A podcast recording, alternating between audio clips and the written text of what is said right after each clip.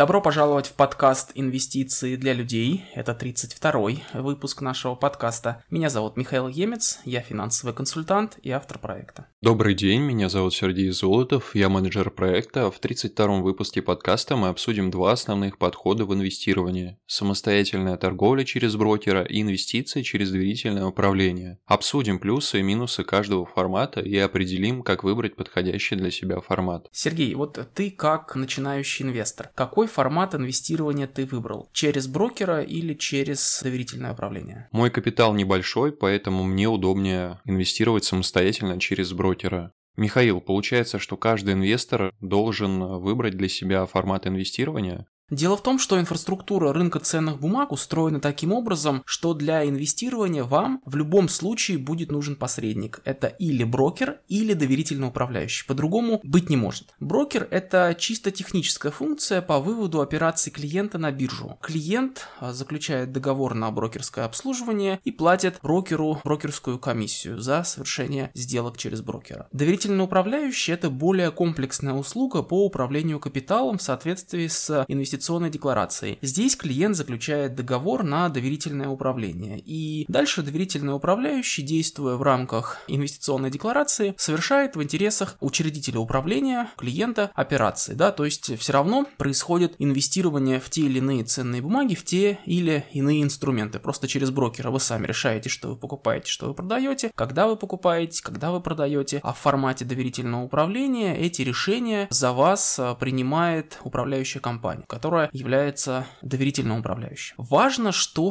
вам не обязательно выбирать какой-то один формат. Можно их совмещать, но это в любом случае будет или брокер, или доверительный управляющий. По-другому, в общем-то, инвестировать невозможно. Мы в нашем проекте следим за количеством частных инвесторов в России. По последним данным, их уже больше 26 миллионов человек. Это клиенты брокеров, верно? Да, это клиенты тех или иных брокеров, это уникальные частные инвесторы, имеющие доступ к торгам на московской бирже. При этом считаются только уникальные клиенты, хотя в среднем у одного частного инвестора может быть больше одного брокерского счета. Основные примеры брокеров, вы все их э, и так прекрасно знаете, это Сбербанк, Альфа Инвестиции, Тинькофф Банк и так далее. Вот у нас э, есть статистика достаточно свежая по состоянию на июнь 2023 года. Московская биржа пишет, что у них число клиентов э, почти 26 миллионов человек, а точнее даже чуть больше, чем 26 миллионов миллионов человек, 26 миллионов 429 тысяч, 323 клиента. Это и физические лица, и юридические лица. При этом отдельной строкой выделяются клиенты, которые передали деньги в доверительное управление. Это 452 тысячи 497 клиентов. Также Московская биржа отдельно раскрывает количество клиентов активных, те, которые совершают хотя бы одну сделку. Ну вот по методологии Московской биржи активным считается инвестор, который делает хотя бы одну сделку в месяц. И вот таких по состоянию на конец июня 2023 года 2 миллиона 953 тысячи 525 человек. То есть всего 26 миллионов, из них активных почти 3 миллиона. То есть примерно в 10 раз э, меньше, чем э, всего людей, которые технически имеют доступ на биржу. Получается, что только полмиллиона клиентов выбрали формат доверительного управления. Это не совсем так, потому что кроме договоров доверительного управления есть еще паевые фонды, которые по своей сути тоже являются доверительным управлением. Паевые фонды – это формат коллективного инвестирования, когда деньги многих инвесторов инвестируются как единый портфель. Пайщики паевых фондов получают паи пропорционально внесенным деньгам в фонд. По сути, это тоже доверительное управление. И вот по э, данным Банка России, по состоянию на конец первого квартала 2023 года, количество пайщиков составляет 8,6 миллионов человек. Самые известные управляющие компании – это управляющая компания Сбербанка, УК первая управляющая компания ВТБ,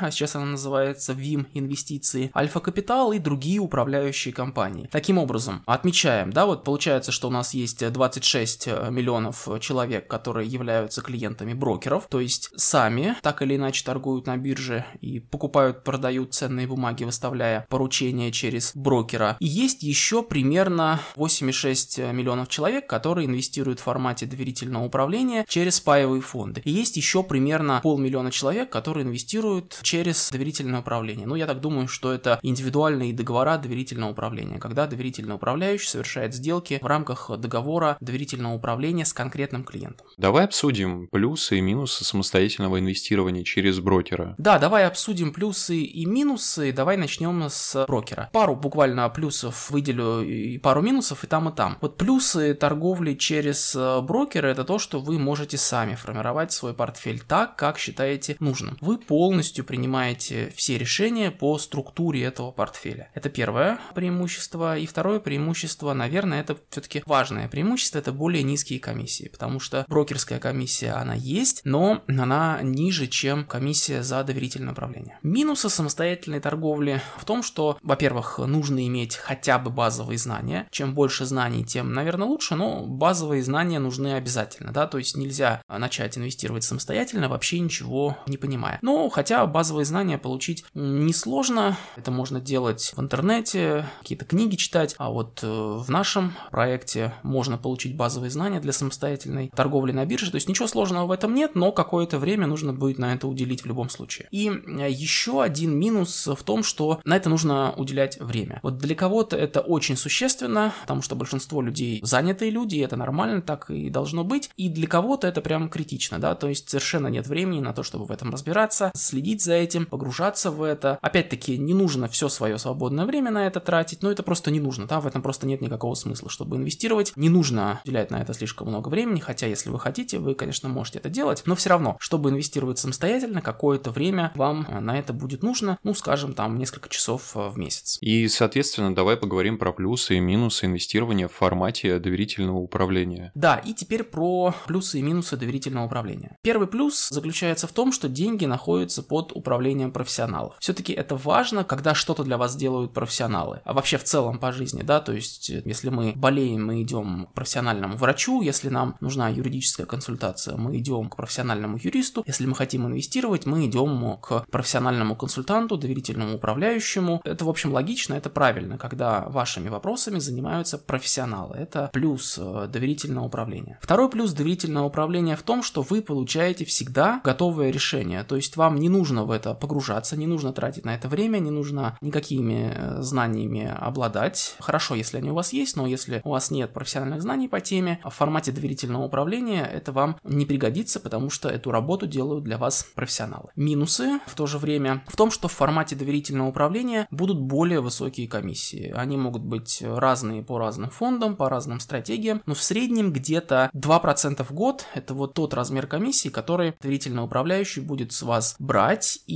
надо понимать, что эта комиссия всегда платится клиентам, то есть эта комиссия так или иначе влияет на ваш результат, и на эти 2% в год условно ухудшается результат инвестора, то есть э, если бы вы сами делали бы то же самое, что делает доверительный управляющий, и знали бы, что именно делает доверительный управляющий, при этом не платили комиссию за доверительное управление, ваш результат был бы лучше. Но, тем не менее, профессионалы делают работу для вас и получают за это вознаграждение, поэтому будьте готовы к тому, что если вы инвестируете в формате доверительного управления, вам будет нужно платить комиссию. Она может быть разная, всегда выясняете, какая она. В среднем это примерно 2% в год. И еще один минус доверительного управления, который я бы отметил, это более высокий порог входа. Индивидуальное доверительное управление может начинаться от 1 миллиона, от 10 миллионов, в зависимости от того, с какой управляющей компанией вы сотрудничаете. Паевые фонды более доступны, но тем не менее, как правило, доверительное управление имеет более высокий порог входа, если это индивидуальное доверительное управление. Когда сделки совершаются конкретно по вашему счету, а не по фонду в целом, как это делается в формате паевых фондов. Поэтому я бы назвал бы это минусом доверительного управления. Если вы торгуете сами через брокера, вы можете начинать это делать э, фактически от любой суммы. Отдельно проговорю, что в нашем проекте «Инвестиции для людей» мы рекомендуем пассивные инвестиции через биржевые паевые инвестиционные фонды, BPIF, покупаемые через брокера. Такой формат инвестирования сочетает э, самостоятельное инвестирование в том смысле, что вам нужно принимать решение, что вы покупаете, что вы продаете, да, когда вы это покупаете, когда вы это продаете. Вы сами совершаете сделки по купле-продаже паев BPIF через брокера. И также здесь есть элемент доверительного управления, так как э, биржевые фонды находятся под управлением управляющей компании. Мы рекомендуем пассивные индексные фонды, и здесь работа управляющей компании сводится к технической функции копирования индексного портфеля, который этот фонд воспроизводит. Для такого подхода